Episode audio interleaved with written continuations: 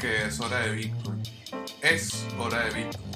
Es hora de Bitcoin y mientras más pronto te des cuenta, mejor para ti. Si quieres conocer más de esta iniciativa, visita eshoradebitcoin.org. Y también es hora de Hablemos de Bitcoin, un espacio de difusión que hemos creado en Venezuela para mantenernos activos y conversando sobre Bitcoin. El día de hoy vamos a estar conversando con Mauricio y Bartolomeo, pero antes vamos a tener un mensaje de nuestros patrocinantes, Leden.io, y Hablemos de Bitcoin es patrocinado por Leden, una suite de servicios que te ayudan a ahorrar y ganar más Bitcoin y dólares digitales. Los productos de Leden te permiten generar intereses, pedir créditos en dólares y obtener créditos para comprar más Bitcoin. Tus cuentas de ahorro en Bitcoin y dólares USDC, en colaboración con Genesis, ofrecen las mejores tasas de interés del mercado trabajando con la institución más establecida y con mayor transparencia de la industria. También cuenta con un servicio llamado B2X, exclusivo de Leden, que te permite utilizar tu saldo en Bitcoin para obtener un crédito en dólares y comprar el mismo monto de Bitcoin. Y si necesitas dólares pero no quieres vender tus Bitcoin, puedes obtener un crédito respaldado con tu Bitcoin en menos de 24 horas y no tendrás que venderlo. ¿Quieres ponerle alas a tus satoshis? Aprende más en leden.io. Recuerda revisar las tasas de interés vigentes, tanto para la cuenta de ahorro como para créditos en su página web. Ahora un mensaje de Horol Horol, un mercado de intercambio P2P sin KYC, sin custodia y totalmente user friendly. Deshazte de tus bolívares hiperinflacionarios con un servicio en donde no vas a tener que entregar información de más ni para comprar ni para vender tus bitcoins y en donde además no hay custodia de los fondos y también vas a poder disfrutar de una plataforma de préstamos que funciona sin KYC, sin custodia y de manera totalmente user-friendly. Horror, horror. Y finalmente, Bitrefill. Bitrefill es la manera más sencilla de vivir con tu Bitcoin. Recuerda que tienes múltiples opciones alrededor del mundo para gastar tu Bitcoin y comprar bienes y servicios de la manera más sencilla a través de la plataforma de Bitrefill bueno, recuerda que es la manera más simple de vivir en Bitcoin. Y bueno, claro, recordarles que se suscriban al canal de Satoshi en Venezuela, que es donde ocurre la magia actualmente. Bienvenidos a un nuevo episodio de Hablemos de Bitcoin. El día de hoy tenemos a Mauricio y Bartolomeo, quien es parte del equipo de Len.io, una suite de servicios para ponerle alas a tu Satoshi. Bienvenido, Mauro, a tu casa Satoshi en Venezuela. Nuevamente por acá para comentar buenas nuevas de LEN. Como estamos a mitad de año, también me traje a Mauro para hacerle preguntas sobre cómo es este tipo de servicios y el mercado en general. Y bueno, un gusto tenerte de nuevo por acá.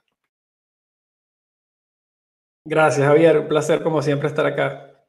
Bueno, quisiera partir ya, la gente sabe, Mauricio y Bartolomeo, de todas maneras, ahí en la descripción del video encuentran un poco más de información sobre él, pero podemos entrar de una vez en materia. Leen para las personas que no lo sepan, es una empresa enfocada en servicios financieros. Si Bitcoin es dinero, entonces obviamente va a necesitar financiarizarse, hacerse un activo que, sobre el que se pueda crear productos que ayuden a las personas al gasto, al ahorro, a cualquier cosa que se les ocurra en la finanza. Y bueno, Len cumple con esos servicios eh, con varios partners allí de peso y también se trajo hace poco una buena noticia de financiamiento, pero antes de entrar en materia con Len, quisiera que me contaras cómo has visto este medio año que vaya. Estamos primeros días de julio, ya se fue en medio 2021, todavía seguimos con el contexto pandémico. Y nada, ¿cómo has visto el mercado de este tipo de servicios? ¿Te parece que ha habido un aumento de la demanda? El precio de Bitcoin ha subido y de repente eso hace que más gente quiera sacarle rendimiento, sacarle provecho de alguna forma. Entonces, partamos por allí. ¿Cómo, cómo se está viendo el lending y todos estos servicios financieros sobre Bitcoin muy, muy buena pregunta, Javier, y, muy buen preámbulo eh, con respecto a, como tú bien dices, la mitad del 2021, porque ya, ya ha pasado medio año que parezca mentira y ha cambiado muchísimo, o por ejemplo, digamos, hemos visto muchísimos cambios, eh, más que todo también, eh, obviamente en el precio de Bitcoin, pero también en cómo la gente está utilizando Bitcoin y qué tipo de servicios están utilizando con ese Bitcoin. Lo que se vio, digamos, a finales del año 2020 y a principios del año 2021 con la eminente subida que hubo de precios, que fue bastante material desde el punto de vista porcentual, eh, lo que se reforzó fue esta idea de que Bitcoin tiene valor futuro mayor al valor futuro de hoy, a, esta idea del valor potencial futuro que tiene Bitcoin y Bitcoin como, como protección a tu portafolio ante la inflación. Obviamente, con toda la noticia, la narrativa que ha habido con la impresión de dinero para los temas de los estímulos de la pandemia, para los cheques, etcétera, eh, los bancos centrales están todos prácticamente coordinando para tener tasas de interés absolutamente en cero. Eh, ciertas partes de Europa ya están negativas, como es en Alemania.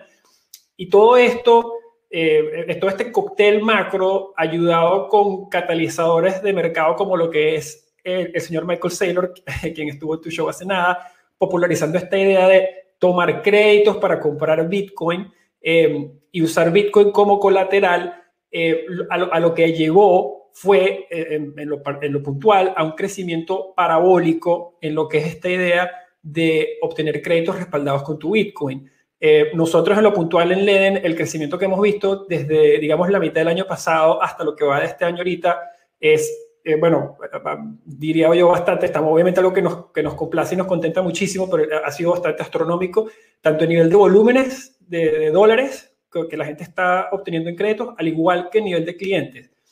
Eh, obviamente, eh, eh, como te digo, todo el, todo, todo el contexto macro y el mercado ha ayudado muchísimo. Ahorita lo que estamos viendo en cierta forma es, el mercado está de cierta manera tomando un respiro. Las personas están diciendo que hemos subido enormemente, Bitcoin todavía puede corregir. Yo creo que hubo, hubo, un momento breve en el que la gente pensaba que Bitcoin ya no iba más a corregir porque estaban entrando las instituciones. Bitcoin nos está mostrando que sigue siendo Bitcoin, que también todavía corrige.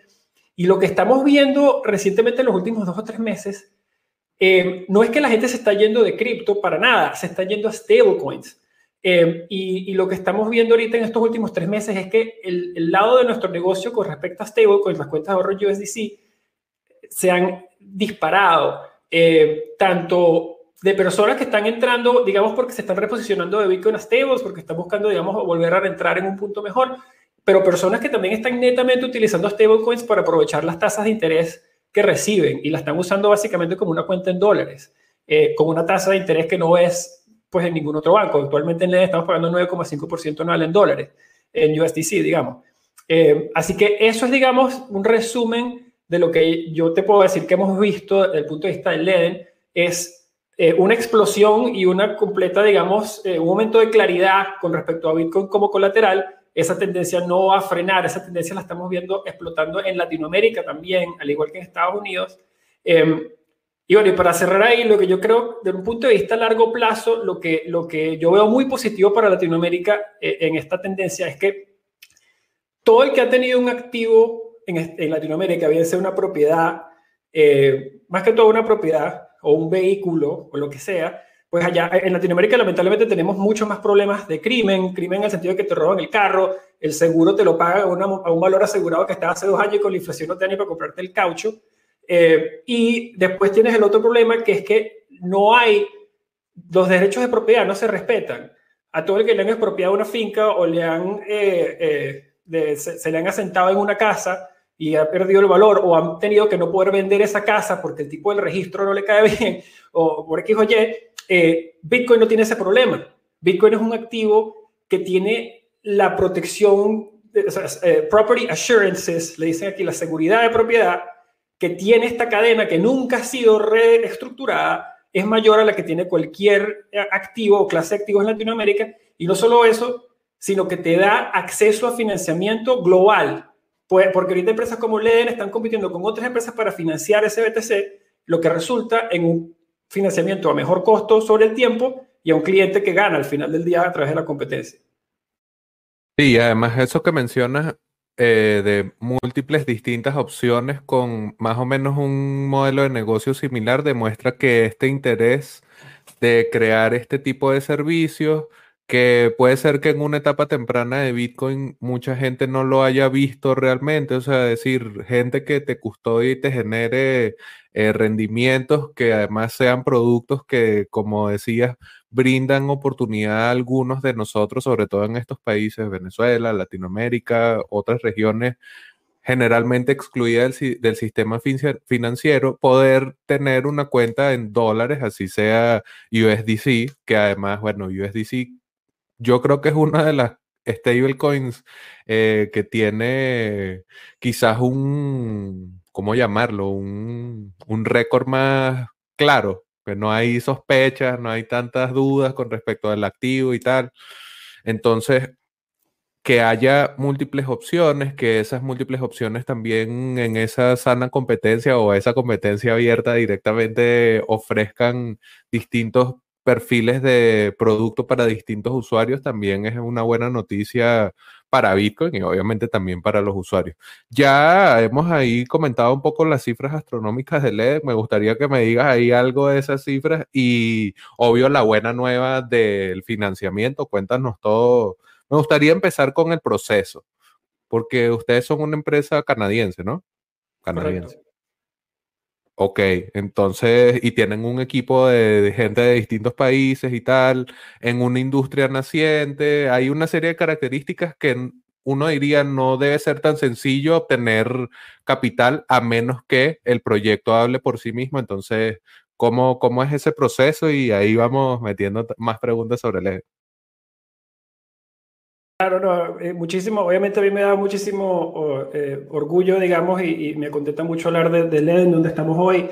Eh, LED, como tú dices, es una empresa canadiense. Eh, esta serie que levantamos ahorita es nuestra, digamos, tercera ronda de financiamiento y nuestra segunda ronda de financiamiento, digamos, por venture companies o, o fondos de inversión venture. el proceso no ha sido fácil, como tú bien mencionas, porque nosotros fuimos una empresa que no salió a mercado con token. Eh, nosotros tuvimos que levantar capital privado desde el primer día eh, y tenemos en, esto, digamos, más de tres años. Entonces, eh, el, poder convencer a estos inversionistas tradicionales que, que, invertían generalmente en la bolsa, en bancos, etcétera, de que Bitcoin era un activo que podíamos financiar de una manera profesional, de una manera compliant, o sea, respetando las regulaciones, regulándonos cuando fuese necesario, respetando todo lo que es eh, anti-money laundering, etcétera, para poder tener buen acceso a capital. Eh, porque esa es la otra, que nosotros sabíamos desde un principio que para poder ganar esta carrera de financiamiento tenemos que poder acceder a capital del menor costo y los que manejan ese capital generalmente pues son bancos aseguradoras y esas empresas tienen muchas restricciones con los contrapartes con los que pueden hacer eh, servicios. Entonces nosotros desde el primer día tomamos, digamos, la visión o, o, nuestra, nuestra estrategia era que íbamos a ser compliant, que íbamos a, básicamente hacer un puente entre las finanzas tradicionales y los bitcoiners, porque no, no entendían, las personas que tenían los dólares, no entendían qué tan buen colateral era Bitcoin y para poner esos dólares a trabajar. Y preferían ponerlos a trabajar a muchas mejores tasas en otros lados, menores tasas, perdón, en otros lados. Nosotros lo que hicimos fue demostrar que teníamos un protocolo y un proceso de riesgo que protegía esos dólares cuando emitíamos los créditos y poco a poco, con, con, con los mismos números del EDEN, fuimos demostrándole a nuestros inversionistas que, que, que, los clientes se beneficiaban de nuestros productos, que volvían a la plataforma, que seguían tomando créditos y que usaban más de un solo producto. Eh, y básicamente hubo nuestro, nuestro proceso, digamos, a, lo largo de los años fue siendo, digamos, una base, asentando una base de usuarios, una base de usuarios, creando confianza, creando, digamos, esa, esa relación con los usuarios de que el EDN hace lo que dice que va a hacer eh, y de que tú entiendes las reglas del juego, etcétera. Eh, fuimos creando lentamente esa base de usuarios hasta que llegamos a un punto de inflexión eh, como te estaba comentando, digamos en el verano, hace más o menos un año eh, ahora, y ahí fue cuando básicamente empezaron a saltar los primeros inversionistas para liderar nuestra ronda semilla y luego, luego cerrada nuestra ronda semilla, el crecimiento siguió, seguía, pero, pero básicamente bastante bárbaro, incluso mientras estábamos en el proceso de la ronda. Eh, y, y, muy prontamente, cuando habíamos terminado nuestra ronda semilla, uno de nuestros inversionistas que había entrado en la ronda semilla estaba viendo nuestro proceso y estaba básicamente eh, muy impresionado con lo que estaba viendo y dijo, yo quiero darles más capital para que puedan crecer más rápido, veo muchísimo potencial aquí. Eh, y cuando esa empresa básicamente nos, quiso, dijo que quería liderar esta ronda, que fue Kingsway, eh, saltaron todos los inversionistas existentes y dijeron, nosotros también queremos entrar y empezaron a llegarnos interés prácticamente sin solicitarlo de otros fondos importantísimos o grandísimos, a los cuales les tenemos mucho respeto y vimos una gran oportunidad de, tomar más capital para poder hacer cosas que queremos hacer en el futuro más rápido.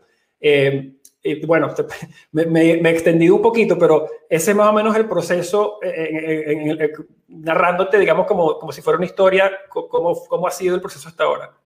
Claro, no, brutal, brutal. Y además que igual si te extiendes mejor, así tenemos más detalles sobre cómo, cómo se da este tipo de proceso desde adentro. Ok, y en cuanto a ese crecimiento, no sé, no sé si cifras nos puedas dar, pero no sé, ilústranos allí cómo ha sido, cómo ha sido el cambio. Claro que sí. Bueno, mira, para compartirte una data eh, que digamos que, hemos, eh, que nos enorgullece muchísimo, tenemos ya más de mil millones de activos en la plataforma eh, en dólares americanos, tenemos clientes en 105 países, tenemos ya tres productos en el mercado, tenemos las, cuentas de ahorro en Bitcoin y USDC, tenemos nuestro crédito normal, nuestro crédito B2X y ahora tenemos el producto de trade, que de hecho ya debe estar disponible para varias personas en Venezuela y muchísimos clientes en Colombia. Em, eh, y ahí es cuando te puedes mover entre tus cuentas de ahorro. Em, y digamos, esos son, digamos, puntos clave, así crecimientos clave que hemos tenido con respecto a la ronda como tal. La ronda fue de 30 millones de dólares americanos. Y entre, entre los grupos que entraron ahí está Alan Howard, que es, el hedge fund investor más grande del, Reino Unido. Está Alexis Ohanian, que es cofundador de Reddit. Eh, otra gente lo conoce como ser esposo de Serena Williams. Eh, está HashBC. Uh, Está Parafy, Susquehanna, eh, están todos los anteriores, Kingsway Capital, White Star Capital, Global Founders Capital, eh, Coinbase Ventures, que volvió a entrar. Y Coinbase generalmente no, no tiende a invertir en, más de una ronda, pero eh, obviamente estamos muy, muy, muy contentos de tenerlos otra vez en, en nuestra ronda. Em, y creo que se me están yendo algunos. Parafy Capital, hubo, muchísimos de los cuales estamos muy orgullosos, pero otra cosa que, nos, que, nos, que, que, básicamente logramos o o queríamos de esta ronda era que entraran inversionistas con conocimiento estratégico en partes del mundo donde nosotros no tenemos. Eh, por ejemplo, HashBC, que son uno de los fondos más grandes de Corea, eh, los, los, digamos, inversionistas de ese fondo son los bancos y aseguradores en Corea, o sea que es una manera, digamos, de poder entrar a ese mercado en el futuro o una guía para ese mercado. Alan Howard, que está en Inglaterra, y Kingsway Capital, que tiene mucho capital invertido en África, eh, eso lo vimos como muy buenos complementos a lo que tenemos hoy.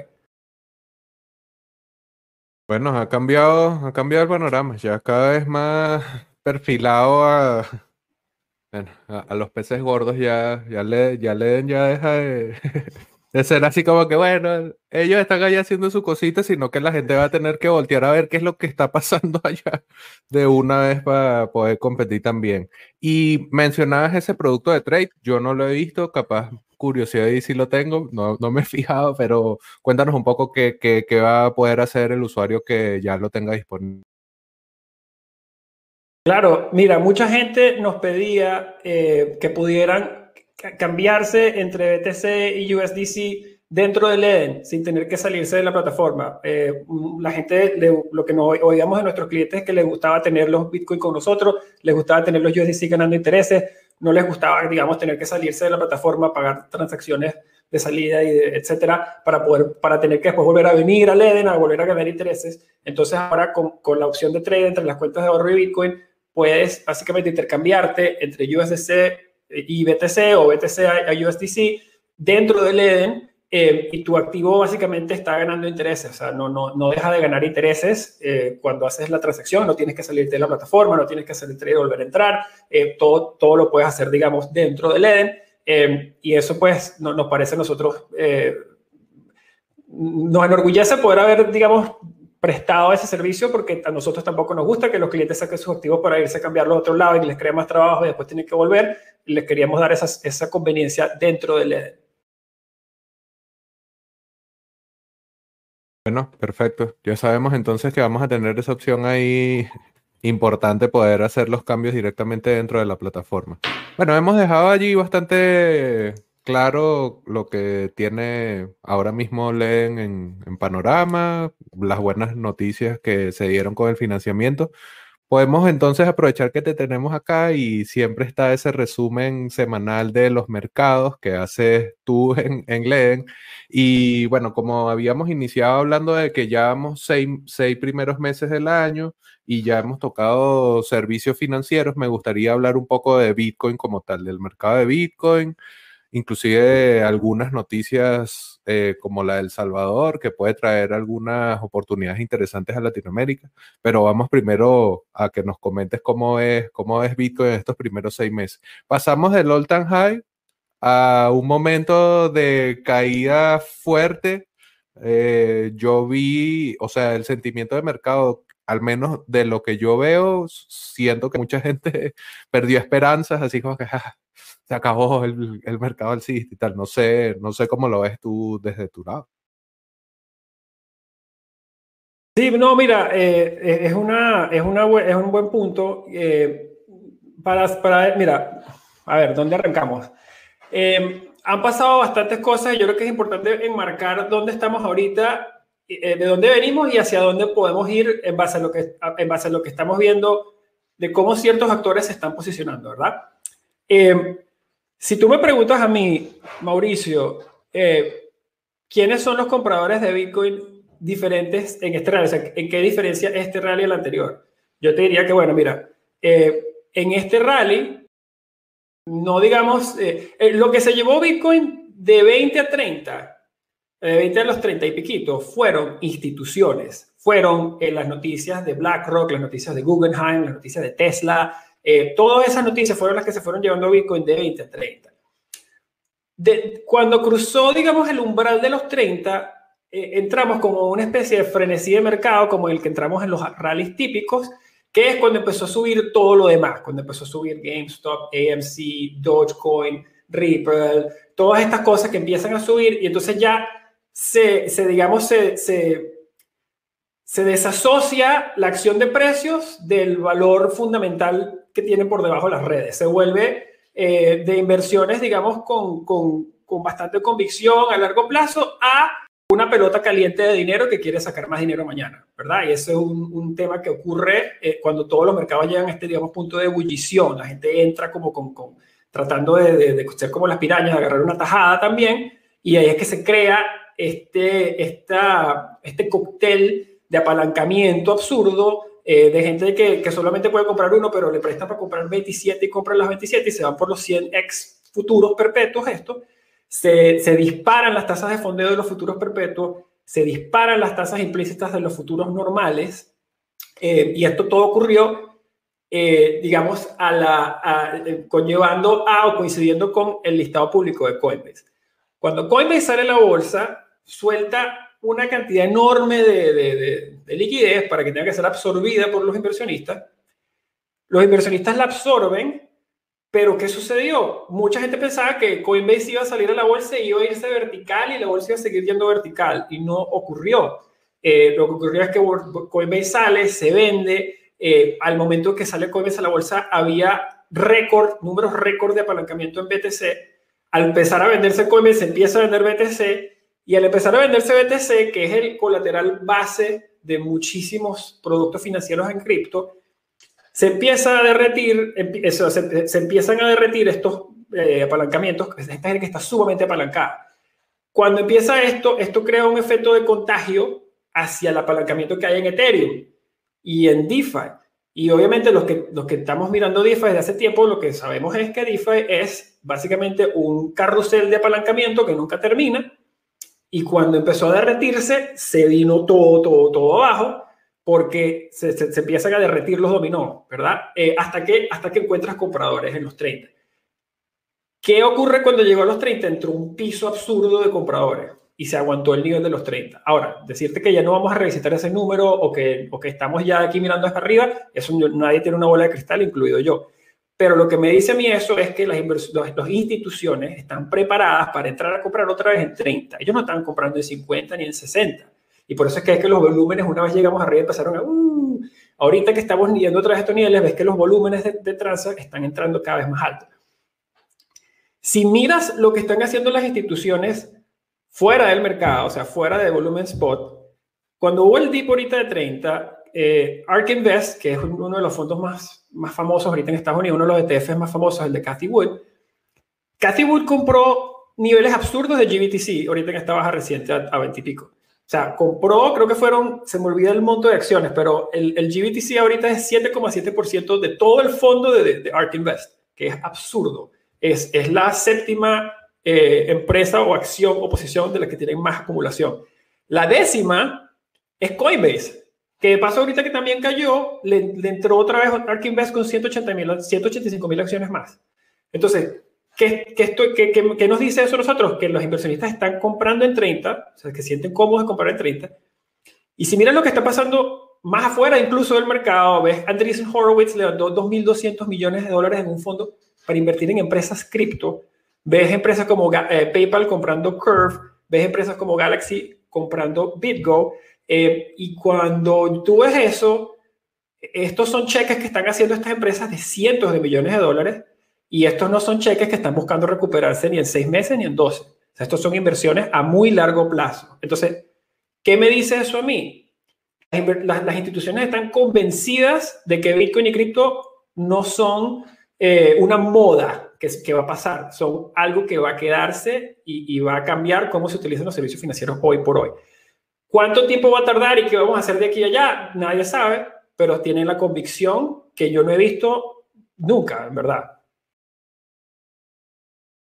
¿Ha cambiado entonces el perfil del mercado, inclusive de cara a los, los mercados institucionales? ¿Cómo, ¿Cómo, haces para preparar ese resumen semanal? Me da curiosidad ahora que estamos acá. O sea, porque yo lo, yo lo veo y es puro insight, o sea, no, no, no es una... Muchos creadores de contenidos tienen la mala costumbre de meter mucho mucho comentario. Yo soy de esos. Yo también soy comentador más que analista. O sea, pero ahí es puro análisis y todos son datos buenos. ¿Cómo, cómo preparan eso?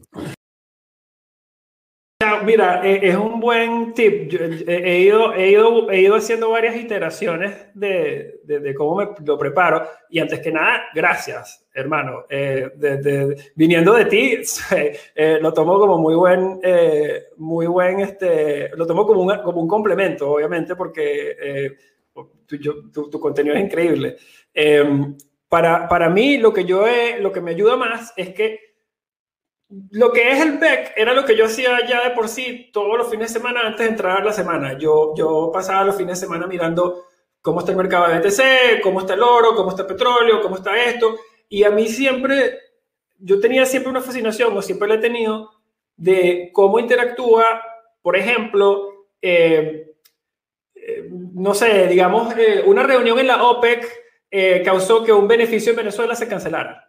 Y entonces, o sea, porque, porque todo está demasiado conectado. Entonces a mí siempre me, me fascinaba entender cómo esto llevaba a aquello y, y, cómo interactuaban las diferentes piezas. Entonces yo lo que voy haciendo a través de la semana es que yo cada vez que estoy ¿sabes? leyendo algo o veo algo en Twitter que me interesa y veo un punto de data que no debería ser o que me parece que este punto de data puede tener que tener un trasfondo más, lo voy agregando a una a un chat que yo tengo conmigo mismo, o sea, y, y, voy anotando las ideas para para el día que viene. Entonces, a veces, por ejemplo, leo cosas como, eh, ¿cómo te puedo ejemplo? El, Reverse Repo Facility de la Reserva Federal, el, Reverse Repo Facility, y entonces pongo la nota. Eh, y, y después conectas eso con el cambio de tasas o conectas eso en cómo está la curva. Y lo que voy haciendo es prácticamente voy poniendo puntos de data a través de la semana y en el fin de semana me siento y trato de conectar, digamos, esos puntos para, para que la historia salga un poquito más clara. Eh, no tengo una fórmula más muy, muy científica, pues, pero... no, pero se escucha bueno y además que quien escuche y de repente está haciendo más o menos un proceso similar puede darse cuenta que puede tener un producto bastante interesante allí para compartir con... O sea, porque además este resumen no, no hay otro. Creo que en inglés sí, pero en español es el único que yo he visto así recomendado. Voy a dejar el link aquí para que puedan probarlos por ustedes mismos. Eh, ya casi cerrando, ¿no? Por acá, eh, quisiera hablar de las oportunidades que pudiesen estar abriéndose para Latinoamérica. Habíamos comentado al principio que servicios como Leden y toda esta gran nueva como ola de productos financieros para Bitcoin son una oportunidad interesante para los usuarios pero también como región, como países, sobre todo empujado por la noticia desde El Salvador, sin entrar allí si es bueno o malo, porque bueno, cada uno tendrá una opinión distinta y hoy queremos es ver cuáles serían esas posibles oportunidades que ves, que pudiesen abrirse otros países o representantes políticos de otros países parecen estar como estar de alguna forma interesados, ver cómo meter alguna propuesta en sus propios congresos, etcétera. Hay un momentum interesante, pues es innegable alrededor del español y Bitcoin, alrededor de proyectos, etcétera. Entonces quisiera que nos comentaras desde tu perspectiva si ves algunas oportunidades por allí, si el mercado latinoamericano realmente es atractivo para montar este tipo de empresas no sé, cuéntanos ahí cómo lo es para, para Latinoamérica. Sí, mira, no, me, me, parece, obviamente a mí es algo que me emociona mucho ver esta, esta apertura, digamos, o voluntad política por, por tratar de, de, no digamos traer Bitcoin a la, a la región, pero sí, eh, digamos, no, se le, se le perdió el miedo. ¿Sí me explico? Esa es la manera en la que yo, digamos, la, la interpretaría. No, no, es que está todo el mundo como que vénganse ya, eh, ciertos, ciertos pockets, digamos, en El Salvador que estamos viendo puntualmente, pero en las otras estamos viendo disposición política. Nadie está corriendo a, digamos, a hacer las cosas antes de que se haga un marco legal, eh, pero sí se está viendo disposición o voluntad política para hacer algo. Yo, algo que me, que me parece muy interesante es que típicamente este tipo de de apoyo por este tipo de iniciativa. a ver, tratando de ponerlo, en, enmarcarlo en otro contexto. Todos los sistemas bancarios de gran parte de Latinoamérica dependen de alguna forma u otra del sistema bancario estadounidense, ¿verdad? Porque es el, es el sistema que tiene la red SWIFT, es el sistema que tiene todo el capital, eh, de alguna manera u otra depende muchísimo en qué tan buena relación tengas tú con ese banco o, con tu banco corresponsal en Estados Unidos. Lo que restringe en cierta forma la innovación financiera afuera de esto, afuera de Estados Unidos, es que nadie quiere ser el primero en, traer algo nuevo al cóctel, digamos, o al, jugo, sin que haya sido debidamente aprobado o vetado por el papá de los helados, que es, en este caso, el sistema bancario estadounidense, el SWIFT, del cual, en cierta forma, depende mucho, muchos bancos, puntualmente el de Salvador. El de Salvador depende enteramente de, su relación con el sistema estadounidense, porque usan el dólar. Entonces, diferentes sistemas bancarios tienen mayor o menor dependencia de ese sistema y ha habido, siempre hay, digamos, una cierta eh, timidez o, duda por no querer hacerlo antes de que la gente que ya diga, no, mira, sí lo puede hacer, está bien, no hay problema. Pero estamos viendo que los políticos aquí están viendo una oportunidad eh, de tratar de traerse mucho de este capital a, su, a su, país puntual. Eh, para mí esto presenta una tremenda oportunidad. Lo que va a ser es delicado, o no delicado, eh, no, va a ser tan fácil traerse a las empresas. Hay una forma que es muy, eh, em, hay una manera de atraer empresas que, que, es bastante, digamos, sencilla, que es lo que está apostando en gran parte del Salvador, que es que el, tratamiento a nivel de impuestos, de cómo tú tratas Bitcoin, influye mucho en donde una, una, empresa asienta su base. O sea, por algo es que Apple tiene su sede legal en Irlanda porque tiene los menores impuestos eh, y así tú vas viendo cada vez que pelas la cebolla, te das cuenta que la, madre, la empresa madre de esa madre, de esa madre, siempre termina estando en el lugar donde se paga menos impuestos. Eso es, eso es digamos, una, una manera eh, cirúrgica casi de, de estructurar una empresa. En El Salvador lo que están tratando de hacerse es, digamos, crear eh, un, un, mejor ambiente desde el punto de vista de impuestos para los bitcoiners. Entonces, ¿dónde creo yo que hay oportunidades para las empresas que sepan hacer esto bien? Primero, tienes que tener un buen esquema de impuestos para poder atraerte a estas empresas. Segundo, tienes que tener un buen marco regulatorio para que estas empresas puedan acceder a servicios bancarios, porque al final para, para venderte cripto tenemos que aceptar dólares, o sea que tenemos que siempre tener una buena relación con el sistema bancario local para poder operar a escala. Eh, si tú tienes un buen esquema de impuestos y un buen esquema regulatorio de cómo tu sistema va a interactuar con el sistema bancario local, eso va a crear una tremenda oportunidad para que empresas asienten base en la región, así sea la empresa matriz. Pero ahí es que vas utilizando o puedes tomar aprendizajes de lo que hizo China. China te daba acceso a labor bastante accesible, a labor que no la veías en ninguna otra parte del mundo, pero ¿cuál era el requerimiento? 49% de la empresa tenía que ser china. Entonces, tú querías venir a acceder a esto, bueno, déjanos también algún beneficio a nosotros. igualmente, una estrategia similar sería cualquier entidad que esté asentada en X o Y país de Latinoamérica que tenga un porcentaje X de, de, de, equity o de dueños dentro del país puede apostar por este esquema de impuestos. Ese tipo de cosas ayudaría a tomar ventaja de este beneficio. Eh, lo otro que me parece interesante, que de, nuevo está siendo pionero, digamos, El Salón en esta manera, es que la gente, de cierta manera, yo creo que no se está dimensionando esta idea del turismo Bitcoin. Eh, para muchas personas, Bitcoin era eh, un submundo, una subcultura, donde éramos gente con gorritos y, y, de repente, ¿sabes? No, no viajaban o no, no, les gustaban las cosas finas o las cosas bonitas. Eh, eso ha cambiado completamente. Ahorita un Bitcoiner es casi, tiene un, digamos, un alto estatus. un Bitcoiner o una persona que esté en el mundo cripto que se haya sabido mover es una persona que, que, es casi financieramente, casi independiente, digamos. Entonces, atraer a estas personas para que gasten en Bitcoin, hacerlos sentirlos cómodos, eh, a darles un mejor tratamiento desde el punto de vista de impuestos, eh, me parece a mí una buena oportunidad eh, porque hay muchas personas que a mí, por ejemplo, me, encanta viajar y también me encanta aprender de Bitcoin, ayudar de Bitcoin, enseñar de Bitcoin cada vez que puedo. O sea que a mí ya de por sí ya tengo ganas de ir a Salvador. O sea que me imagino que poco a poco esto puede ir pasando si nos hacen sentir más bienvenidos en otros lugares eh, yo favorecería una playa con Bitcoin y una playa sin Bitcoin, en lo personal. Entonces yo creo que eso eh, eh, no se está dimensionando, digamos, desde el punto de vista de la oportunidad, porque necesidades para, para lugares de vacaciones en, Norteamérica hay, solamente quédate aquí un invierno para que veas cómo la gente sale como una procesión para los aeropuertos. Entonces, hay, hay más de una oportunidad. Yo creo que me emociona más de una vertiente y creo que Latinoamérica se ha visto voluntad política eh, digamos, en Colombia hay un sandbox, en Brasil hay un esquema ya para, para, que, las, para que ciertas empresas puedan prestar en reales, respaldadas por Bitcoin.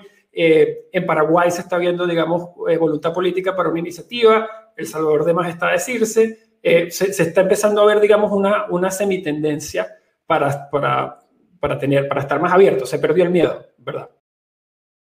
Se perdió el miedo y además que es una oportunidad interesante para nuestras economías que Mm, bueno, con esa relación de dependencia que hablabas, obviamente uno entiende que estamos directamente atadas a las, a las lógicas de Estados Unidos, pero que como Bitcoin no depende directamente de ningún estado, abre entonces una oportunidad que puede ser de negocio, una oportunidad de capitalizar la economía de la región que no depende entonces de ese centro de poder y que dependerá más de cómo sepa, como decía Mauricio, ofrecer eh, cualidades interesantes para las empresas o para directamente los bitcoiners propiamente. Bueno, hemos estado mostrando prácticamente todo el episodio tu Twitter, arroba criptonomista con Y, pero si alguien quisiera contactarte, preguntarte alguna cosa sobre LEN, ¿cómo pueden conseguir? Claro, mira, mis DMs en Twitter están abiertos. Me pueden enviar un mensaje en Twitter. Eh, mi correo también es mauricioelroaleden.io. Eh, estoy, prácticamente es el mismo tipo de respuesta para ambos. Eh, así que pueden, pueden usar cualquiera de las dos. Y, y, nada, invitando a todo, todo el que tenga feedback de Leden. Si eres cliente y tienes idea de algo que te gustaría ver, déjame saber inmediatamente. Si no eres cliente, ¿qué te pasa? Eh, no, mentira. eh, y, y, y, nada, y como te digo, todos son bienvenidos y, siempre contento de hablar con Bitcoiners. Eh, me encanta que me escriban Bitcoiners de Venezuela eh, y nada, criptonomistas. Bueno, brutal. Gracias, Mauricio, por aceptar la invitación nuevamente. Hablemos de Bitcoin. Como ven, hemos estado conversando sobre el EDEN, las buenas nuevas sobre el financiamiento que recibió la empresa, objetivos que se están trazando a corto plazo y tuvimos allí un momento de información alfa con Mauricio sobre el mercado y las oportunidades que puede traer Bitcoin a la región. Así que bueno, vamos a dejar nuestro episodio, hablemos de Bitcoin hasta acá y muchas gracias por acompañarnos y obviamente a nuestros patrocinantes, Leden.io, Bitrefill y Horror Gracias a ti, Javier.